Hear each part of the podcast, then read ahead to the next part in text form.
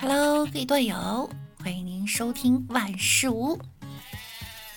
这两天呀，年轻人们真的是很忙。今天看到微博热搜上一个话题呀，盲盒为什么让年轻人上瘾？你开过盲盒吗？我觉得比较核心的呢，应该是两个需求，一个是收集的满足感，第二个是呢精神层面陪伴的需求。嗯，还有一个呢是对未知事物的惊喜。人生啊，就像一盒巧克力，你永远不知道下一个吃到的是什么味道。下一个什么味道不知道，但是这一个是六六味儿的。一天呀，我问柚子姐姐，人生中遇到过最大的惊喜是什么？柚子说呢。最大的惊喜就是十月怀胎，日日提心吊胆，孩子出生后才确定孩子是老公的。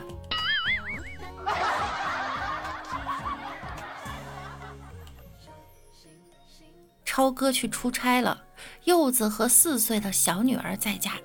一天呀，小女儿就跟柚子说：“妈妈，我想要个弟弟。”这是个好主意啊！柚子就笑着回答呀。但是你不认为应当等你爸爸回来吗？小女儿的想法更酷哈，为什么我们不能给爸爸一个惊喜呢？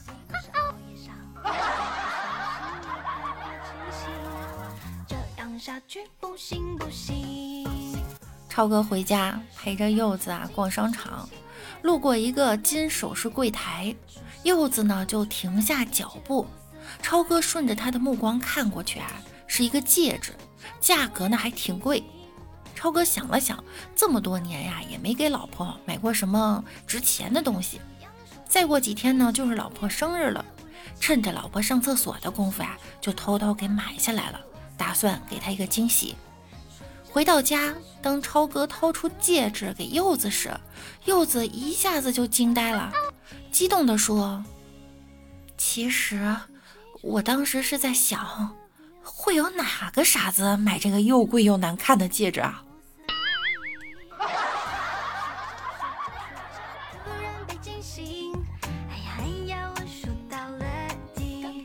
我问一个开婚纱店的朋友啊，我说那么多来试婚纱的姑娘，在打开帘子的那一刻，为什么没有一个男生会惊喜的发出“哇”的声音呢？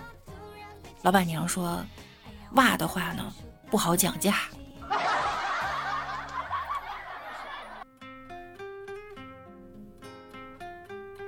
李大脚前两天说呀，可以教我一个巧妙回避份子钱的方法。如果呢，你的朋友跟你说要结婚了，请你参加婚礼，你可以原地对他表白。有句话，我不知道该不该和你说，其实我喜欢你很久了。还没来得及跟你说，你却要结婚了，我没有办法接受，婚礼我就不去了。祝你们幸福。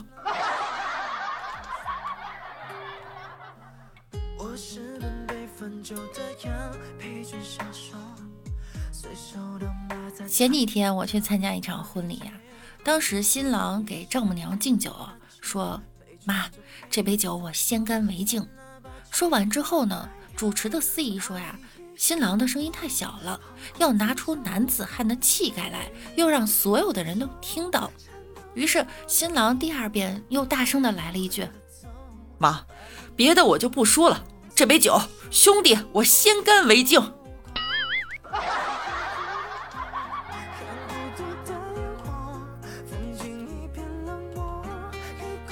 参加闺蜜婚礼，她三十二岁才结婚。我就问啊，你觉得现在多大结婚才算正常呢？他就说，其实我觉得男子六十岁，女子五十五岁，这样结婚后呢，双方都有退休工资，也不用上班，很幸福。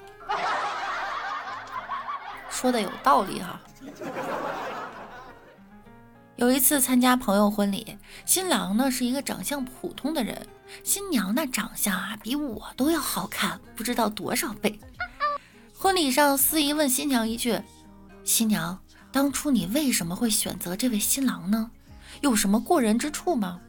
新娘红着脸说：“什么过人之处算不上，就是在我所有的朋友中，就他睡觉不打呼噜。”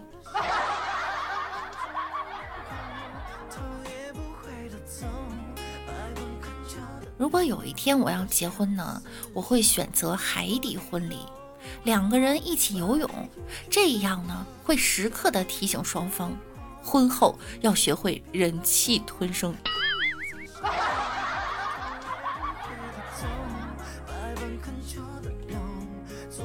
一个新娘问司仪：“请问你主持一次婚礼要多少钱？”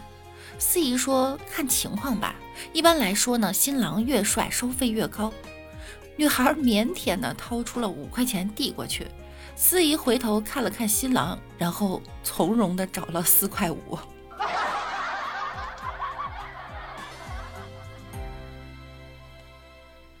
一个司仪啊，在现场采访站在站在一旁的公公：“您老对儿媳还满意吗？”公公笑了，连连点头说：“啊，满意，满意，一百个满意。”然后司仪呢又接着问：“那么您希望儿媳给您生个孙子呢，还是给您生个女儿？”公公想都没想就说：“都好，都好。”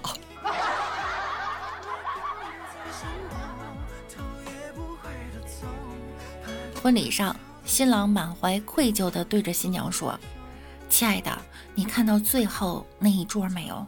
九个人都是我的前女友，请你原谅我。”新娘笑了笑，说道：“嗨，我以为是多大的事儿呢。你看，这十九桌的人都是你曾经的战友。放心吧，啊，没事儿的。”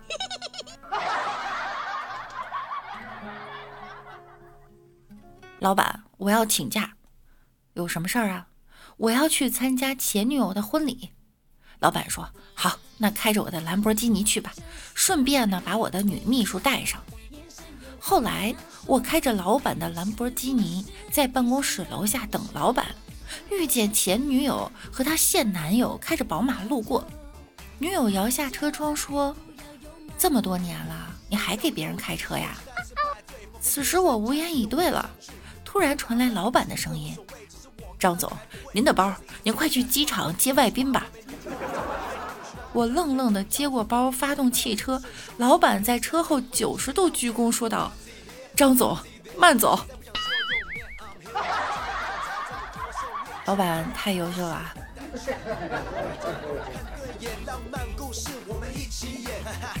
我一个女同事参加前男友的婚礼，我们老板呀就把三个月大的小孩借给他了，抱到前男友婚礼上，当着他媳妇儿的面就说呀。孩子，我自己养大，但他永远跟你姓儿。然后头也不回的就走了。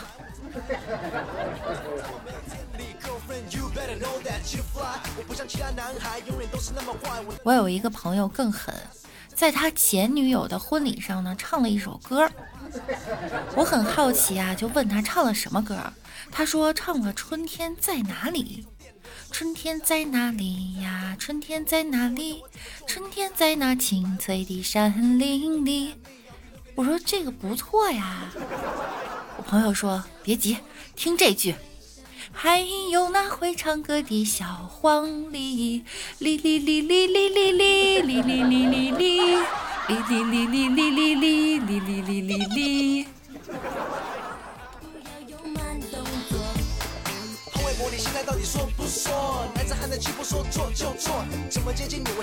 前夫大婚，我气急之下呀，就雇了八个寡妇，他们在前夫婚礼上就大喊：“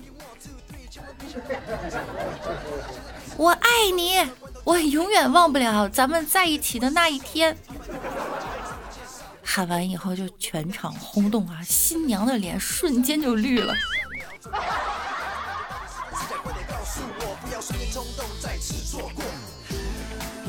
好啦，本期节目呢到这儿又要结束了，大家不要被老六教坏哈。参加婚礼的时候一定不能唱哩哩哩哩哩哩哩。那我们明天见喽，拜拜。是不是你想要？